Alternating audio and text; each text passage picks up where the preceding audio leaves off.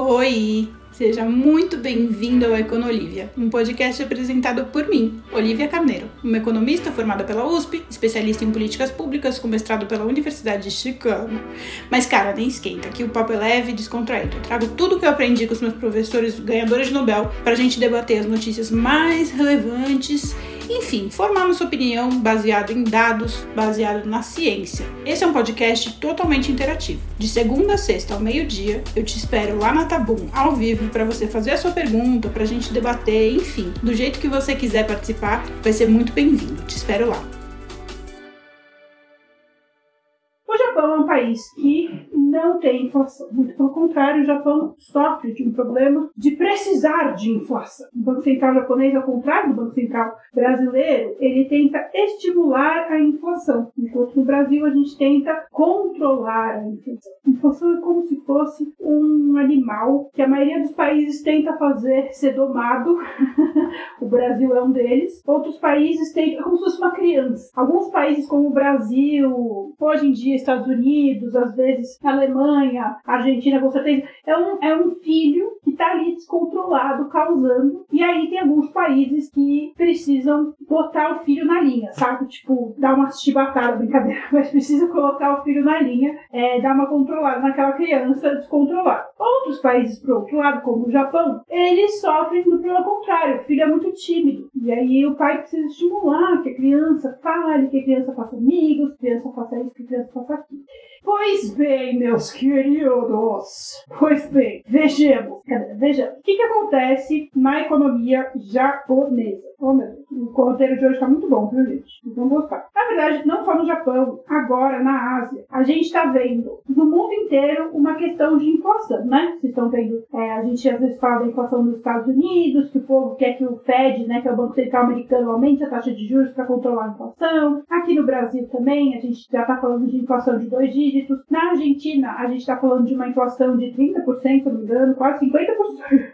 50% de inflação. É, então a gente vê aí essa questão da inflação. Na Ásia, esse problema está minimizado. Se eu não me engano, só tem duas grandes economias na Ásia que é, estão enfrentando inflação: Ásia e Oceania, né? Se eu não me engano, é Nova Zelândia e Paquistão. Os demais estão com a inflação completamente controlada, ao contrário dos outros países. Bom, a gente vê essa questão da inflação aqui no Brasil, eu já expliquei algumas vezes aqui no Brasil e no resto do mundo, é um, uma questão de reequilíbrio equilíbrio da oferta e da demanda, né? A gente passou, a gente está passando pela Covid, pela, pela, crise da Covid, e conforme a vacinação vai acelerando, as economias que estão acelerando, a economia vai dando uma retomada.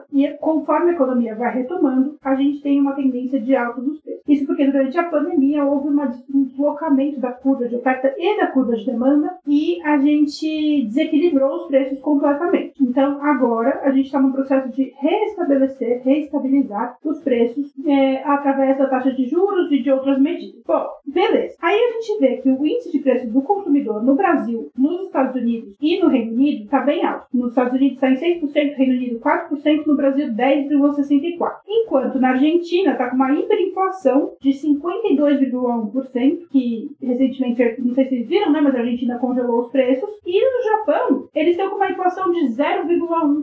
Ou seja, é uma inflação muito baixa. É considerado zero isso de inflação não é nem considerada inflação. A gente fala que é estável ou até uma deflação. Na China, a, a inflação também está bem baixa, tá? 1,5%, que é muito baixinho para o tamanho da economia chinesa. Vou mostrar para vocês o gráfico. Vocês sabem, né? Que fica ao contrário quando eu mostro para vocês. Da inflação da Argentina e do Japão. Tá vendo? A Argentina aqui em cima, grandona, o Japão lá embaixo pequenininho. Então, assim, a gente está vivendo essa realidade. Por que que isso acontece em algumas economias? Por que, que a maioria das economias estão enfrentando inflação e o Japão e a China andando? Bom, tem muitas respostas interessantes para isso, mas uh, o que acontece é o seguinte: enquanto grande parte do mundo passa por um período rápido de um período de rápido crescimento da inflação, os outros países da Ásia, principalmente o Japão, estão vivendo um período de inflação extremamente lenta. E a inflação, como eu já contei para vocês algumas vezes, ela reflete o, o, o estímulo econômico, ela reflete um pouco do, do apetite do consumidor ou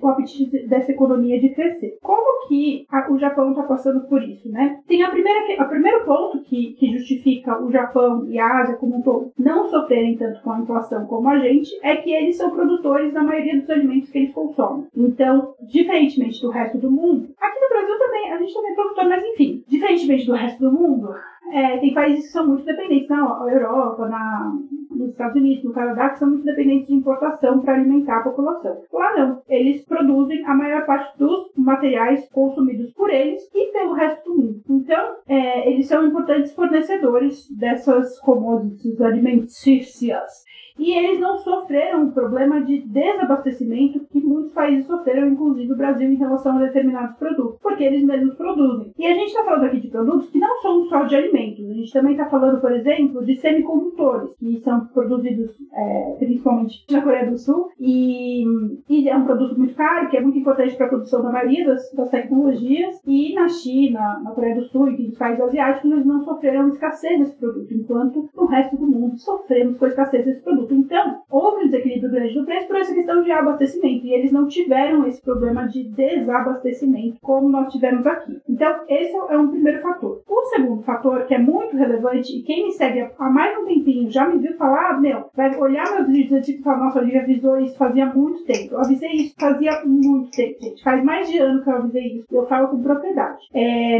ao invés de fazer lockdown, eles conseguiram conter, ao invés de fazer lockdown por muito tempo, né, como a gente fez, que não é exatamente um lockdown, mas enfim, ao invés de manter as coisas fechadas por muito tempo, eles fizeram algumas medidas de contenção. Vocês lembram? Na Coreia do Sul, eles fizeram aquele esquema de é, rastrear com quem que você teve contato e testar todo mundo se você foi contaminado, e assim vai isolando as pessoas, apenas as pessoas contaminadas. Enfim, eles fizeram outros, outras medidas de contenção para não, não, não espalhar o vírus, e na China eles fizeram uma contenção mais drástica também, que foi lockdown mesmo, né? A cidade, se uma cidade já foi identificada, eles fecham uma cidade inteira, tipo, ninguém entra, ninguém sai, até controlar a situação naquela cidade para poder abrir. Aqui no Brasil não rolou isso, tentei conversar com a Prefeitura de São Paulo sobre uma política para a gente tentar fazer uma coisa similar, nem ligaram para mim, falaram que era impossível fazer isso, você vai vendo, né? A China consegue fazer, o Brasil não conseguiria. Enfim. Então, com isso, eles conseguiram limitar bastante é, o alcance e a destruição né, que o vírus causou naquela. o desequilíbrio total que o vírus causou naquela economia. Mas, principalmente, esse é um ponto que eu reforcei muito no começo da pandemia, a medida que eles fizeram diferente do resto do mundo, medida econômica, foi não demitir. Eles focaram muito em dar auxílio para as empresas manterem seus empregados, é, mesmo que seja com auxílio do governo, mas manter as pessoas empregadas com o salário. Porque com as pessoas empregadas com o salário, elas não iriam precisar do auxílio do governo, né? Tipo, o auxílio emergencial que nem a gente teve aqui, ou o auxílio desemprego que nem foi nos Estados Unidos. Por que, que isso é importante? E aí é uma aulinha de economia. Isso é importante porque quando você, eu expliquei isso em relação ao salário nos Estados Unidos, né? Quando você dá um auxílio emergencial ou um seguro-desemprego que é competitivo com o salário, ou seja, se você, que nem aconteceu nos Estados Unidos, você dá um auxílio emergencial que o Trump fez lá e deu um auxílio, um auxílio é, desemprego para as pessoas que era maior que o salário mínimo. Então, muita gente que estava trabalhando, ganhando o salário mínimo, falou: eu não, não vou trabalhar, né? Por que, que eu vou trabalhar para ganhar menos do que eu ganharia se eu tivesse sob auxílio do governo? Então, a pessoa ou virava para o empregador e falava: ó, oh, você tem que aumentar o meu salário, caso contrário, eu vou ficar em casa, ou a pessoa ficava em casa. E aí, com isso, há um desequilíbrio no, no, no salário e tem que ter um aumento do salário, né? O, o trabalhador tem uma barganha para virar para o empregador e falar: olha, eu quero mais salário. E assim tem que aumentar o salário. O aumento do salário gera um desequilíbrio de inflação, porque eu, como produtora, se eu sou produtora de carro e aumento o salário dos meus fabricantes, né, dos trabalhadores da minha fábrica de carro, é, vai encarecer o preço do meu carro. E aí, com o preço do carro mais caro, vai encarecer é, toda a cadeia produtiva, entende? Então, gera um, uma distorção que é inflacionária. Enquanto a maioria dos países, incluindo o Brasil, Estados Unidos, Reino Unido, fizeram esse, esse programa, no Japão, enfim, nas, nas economias asiáticas e da Oceania, eles preferiram fazer o esquema de manter as pessoas empregadas, mesmo que fosse por auxílio do governo com as empresas. Então, as pessoas se mantiveram empregadas e, de certa forma, trabalhando, e assim não teve um desequilíbrio muito grande na oferta e na demanda de produtos,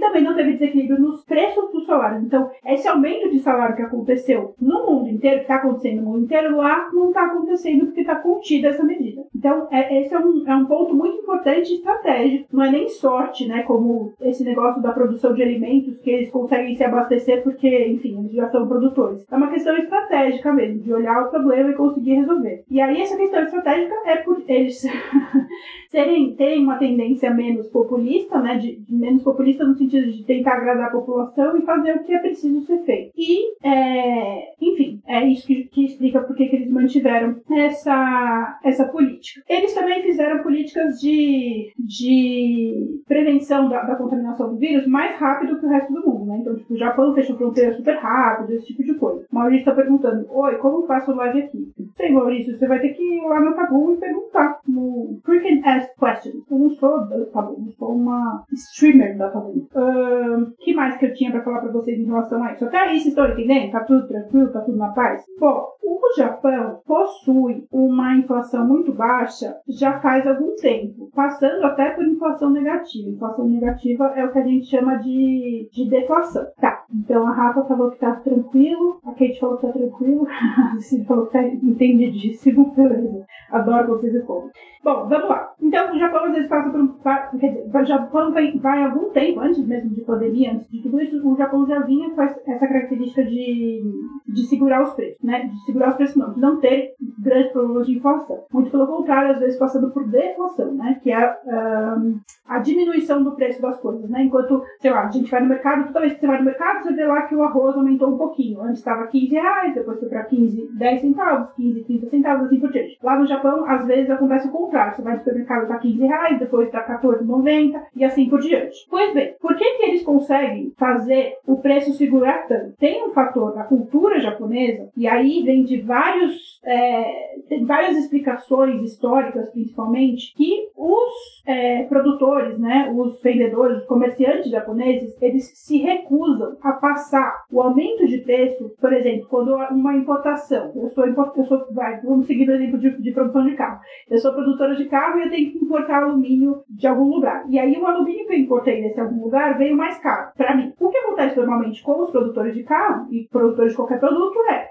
encarecer o produto. Eu paguei mais caro no bem insumo, então vou encarecer o produto. No Japão, eles não, culturalmente, eles não têm essa cultura, eles seguram e aí eles diminuem a margem de lucro do produtor para não repassar isso para o consumidor. Isso porque eles já tiveram muitas crises é, de inflacionárias, enfim, de, de problemas monetários e eles conseguiram educar a população a contrabalancear os custos e benefícios. Então, essa, essa é uma medida interessante, porque aqui no Brasil a gente faz o contrário, né? A primeira oportunidade que tem de aumentar o preço, já, já vai lá e aumenta, né? A gente faz o, o oposto. Primeira incerteza, a gente já vai lá e aumenta. Os japoneses não, eles seguram, falam assim, não, peraí, eu vou segurar um pouquinho aqui, vou diminuir minha margem de lucro, mas por um tempo para ver o que vai acontecer, para ver se eu consigo segurar. E aí, com todos os comerciantes fazendo isso, obviamente eles conseguem segurar. Só que aí, o Banco Central do Japão, ele. Ó, tem até uma fala interessante. Em entrevista coletiva em outubro, Kuruda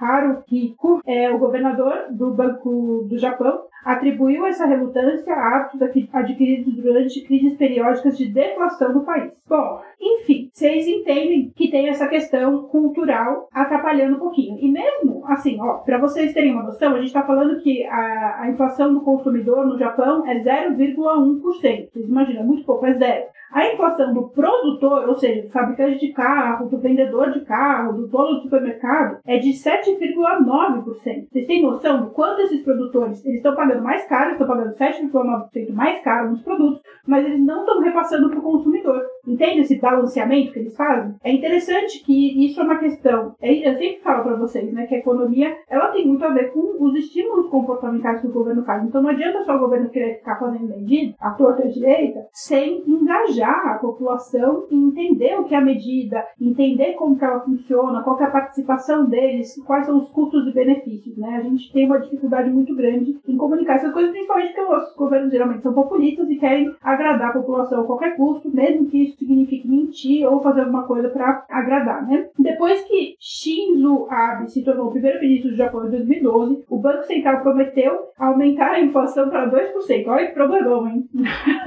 Eles precisam prometer aumentar a inflação para 2%, expandindo as compras de ativos, né? Como que eles fazem para aumentar a inflação? E aí é uma, é uma explicação macroeconômica que eu adoro dar, já dei várias vezes, mas enfim, vou dar de novo porque acho que vocês vão gostar. Como eu já falei para vocês, a taxa de juros é a medida que o dinheiro tem, que o dinheiro tem não, que o governo tem, não, o governo não, o Banco Central, porque o Banco Central não é considerado governo, que o Banco Central tem de colocar dinheiro em circulação ou retirar dinheiro de circulação. Quando o Banco Central aumenta a taxa de juros, ele está tirando dinheiro de circulação. Como que ele faz isso? Ele vende títulos públicos. Então ele vende títulos da dívida pública, as pessoas, os investidores compram os títulos da dívida pública. Quando o investidor compra o título da dívida pública, o que que acontece? O Banco Central vai pegar o dinheiro. Então, está entrando dinheiro no Banco Central. Quando o Banco Central diminui a taxa de juros, o que, que ele vai fazer? Ele vai comprar títulos, entendeu? Para baixar, ele vai forçar a baixa do preço da taxa de juros comprando de volta a dívida dele. Então, peraí, eu falei certo? É, e aí quando ele compra de volta o título da dívida dele, que é aquele juros negativo, vocês entendem o que isso quer dizer? Ele está colocando dinheiro em circulação. Ele está falando, olha, investidor, eu estou te dando dinheiro para você investir em outra coisa, e conforme o investidor investe em outra coisa, vai circular mais economia. Né? O cara que investiu em título público, de repente vai investir no imóvel, esse imóvel vai abrir uma loja, e essa loja vai vender produto, e assim por diante. É toda a cadeia de produção. Deu para entender a minha explicação? Ou ficou muito confuso? Se ficou confuso, fala que eu explico de novo. Mas como eu falei, a taxa de juros ela é um mecanismo de colocar dinheiro em circulação ou retirar dinheiro de circulação. Com isso, o Banco Central o Banco Central japonês vem há muito tempo comprando títulos da dívida, colocando dinheiro em circulação para ver se os investidores investem em coisas que vão aquecer a economia japonesa, né? aquecer os preços na economia japonesa.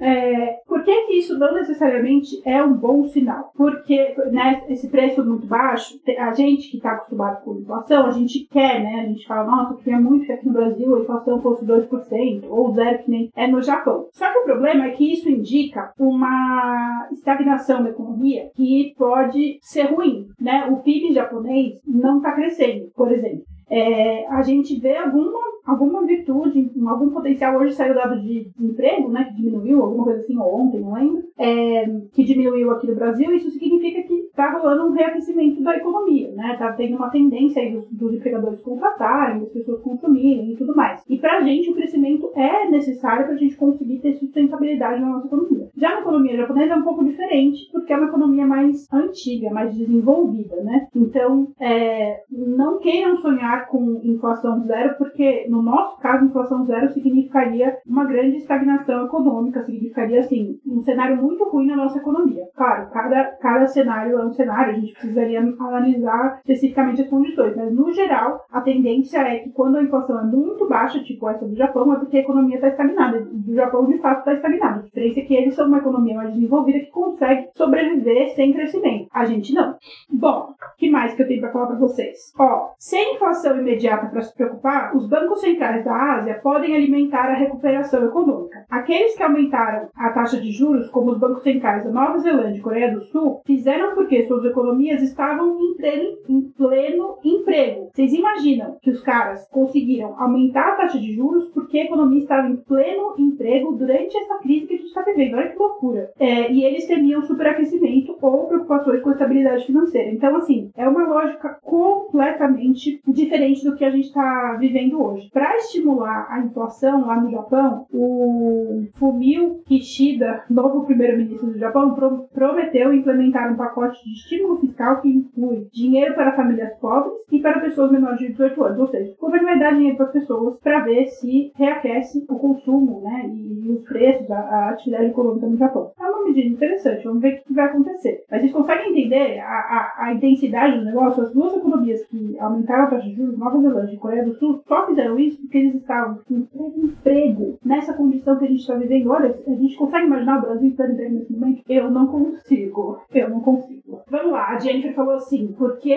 será que é tão difícil seguir esse modelo japonês? Será que esse fator cultural é mais preponderante mesmo? É que eles têm histórico de guerra, né? eles têm histórico de. E eles têm uma, educação, uma população muito educada. Então, acho que facilita. Mas também tem o lado de que o nosso governo não se esforça, né? Porque a população brasileira, ela sabe. É, responder em situações. Por exemplo, quando a gente teve o apagão de 2002, 2002 o apagão, não foi? 2000, e, 2000, sei lá. Quando a gente teve aquela, aquele apagão lá, que a gente ia ter o apagão, e o governo fez uma campanha falando para as pessoas economizarem, nananana, a gente conseguiu economizar, super tranquilo. O governo fez uma campanha educativa, explicou para as pessoas, as pessoas entenderam e economizamos, não, não sofremos o apagão que era temido. Então, a gente tem que levar em consideração isso, né? Tem que fazer o esforço. A gente não vê o governo fazendo esforço, a gente parte do pressuposto pressuposto que o brasileiro não faria isso culturalmente, mas quem sabe não faria, não é mesmo? A gente tem que pensar. Teve um momento que o Bolsonaro falou alguma coisa no início da pandemia, né? Ah, as pessoas, os, os produtores precisam parar de ser egoístas. Eu não lembro exatamente o que ele falou. Ele falou, ah, tem que segurar o preço das coisas, não repassar para as pessoas. Então ele fala assim, jogado, sabe? Não tem uma campanha de explicar por que, que isso é importante, que nem provavelmente acontece no Japão. Cururu Vermelho falou, o desemprego já está diminuindo aqui no Brasil, mas a inflação ainda está aumentando horrores. Pois é, na verdade,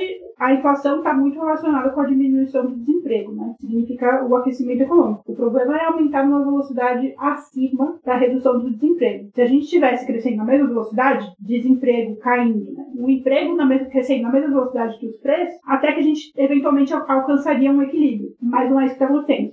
Crescendo muito mais rápido do que as, os postos de emprego. Vamos lá, minha gente. Quero mais perguntas. Esse tema de hoje é super complexo. Eu dei uma estudada antes porque eu fiquei pensando, meu, e se eu falar tudo de um jeito muito confuso, eles não vão entender nada? Porque tem, que ter uma noção macroeconômica para entender, né? O que acontece no Japão, o que acontece na Coreia, o que acontece no Brasil, mas em suma é isso. Assim, no Japão, eles não têm uma questão de desemprego que nem a gente tem aqui, e a gente, eles não têm uma questão de salário, que nem tem nos Estados Unidos, né? Que nos Estados Unidos teve um aumento dos salários muito grande por causa do auxílio que o governo deu para as pessoas que estavam desempregadas ou não trabalhando. No Japão, não. No Japão, eles fizeram uma política política de contenção. Então eles falaram: olha, você vai manter os empregos, empresas mantenham os empregos, nem que eu te ajude financeiramente para você manter a sua folha de pagamento, mas as pessoas vão se manter empregadas. As pessoas se mantêm empregadas, elas não ficam desesperadas. O que aconteceu aqui, né? Que o cara vai lá, ele pega o dinheiro, ele fica desesperado. O que, que eu vou fazer? Como que eu vou, vou começar a economizar, vou fazer estoque de, de papel higiênico, não sei o que, não sei o que lá. Isso não aconteceu lá, porque o governo acalmou a situação, entendeu? E eu falava isso, ó, Lá no começo da pandemia, quando eu comecei a virar influencer, eu falava, olha, gente, o governo não está fazendo a medida certa porque o governo não está preocupado em acalmar os ânimos, né? Nesse cenário de grandes certezas, o papel do governo é acalmar a população, acalmar os produtores, falar, não, tá tudo sob controle, vai dar tudo certo e tal. Eles não fizeram isso. O Paulo Guedes até tentou fazer um plano articulado lá com aquela ministra da, da infraestrutura e o ministro do... aquela ministra da agricultura e o da infraestrutura, sei lá, eu já não lembro mais quem aqui o, ministro, o Tarciso e a. Ai, gente, é um nome composto o nome da mulher, a ministra da Agricultura. É, mas abandonaram, porque logo foram para a solução mais fácil, em termos populares, né, que é o auxílio emergencial. Que é muito importante, mas não era todo mundo que recebeu o auxílio emergencial que precisaria receber o auxílio emergencial, podia ser uma medida mais equilibrada. E a gente vai falar assim, ah, mas Olivia, no Brasil o emprego informal é muito maior do que no Japão. É verdade, é mais difícil de ter essa noção que que nem tem lá. Mas, se a gente tivesse conseguido manter pelo menos os empregos formais, já reduziria bastante o dano. Beleza, minha gente? Amanhã nós não temos economia livre, sabe por quê? Porque amanhã tem estreia, amanhã tem estreia do meu programa no Spotmix. Vai ser ao vivo, às seis e meia da tarde, no canal do Spotnix no YouTube. O tema vai ser o Brasil me obriga a beber. Aí eu já tô muito empolgada.